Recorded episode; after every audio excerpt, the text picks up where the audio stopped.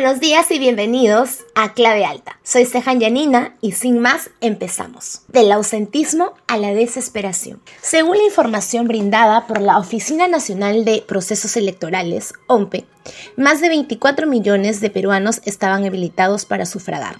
No obstante, 7.1 millones de ciudadanos no pudieron votar el pasado domingo 11 de abril, en el marco de las elecciones generales de Perú del 2021. La OMPE señala que la participación ciudadana en los comicios fue un poco más del 70%. Esto significó el mayor ausentismo registrado en los últimos 20 años en un proceso electoral en nuestro país.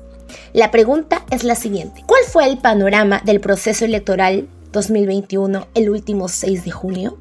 En la segunda vuelta el ausentismo se reduce a un 23%. En otros años las variaciones entre primera y segunda vuelta suelen ser cercanas al 1%.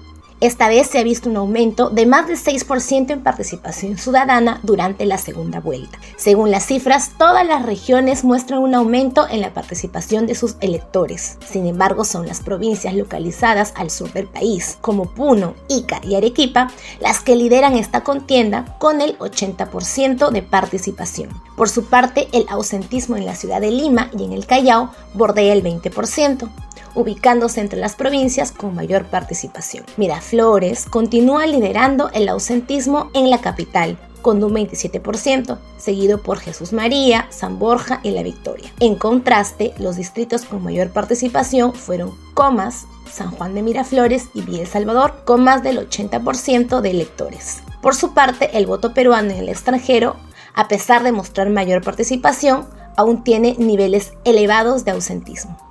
Esta tendencia de crecimiento de participación en los comicios electorales se explica mediante dos razones.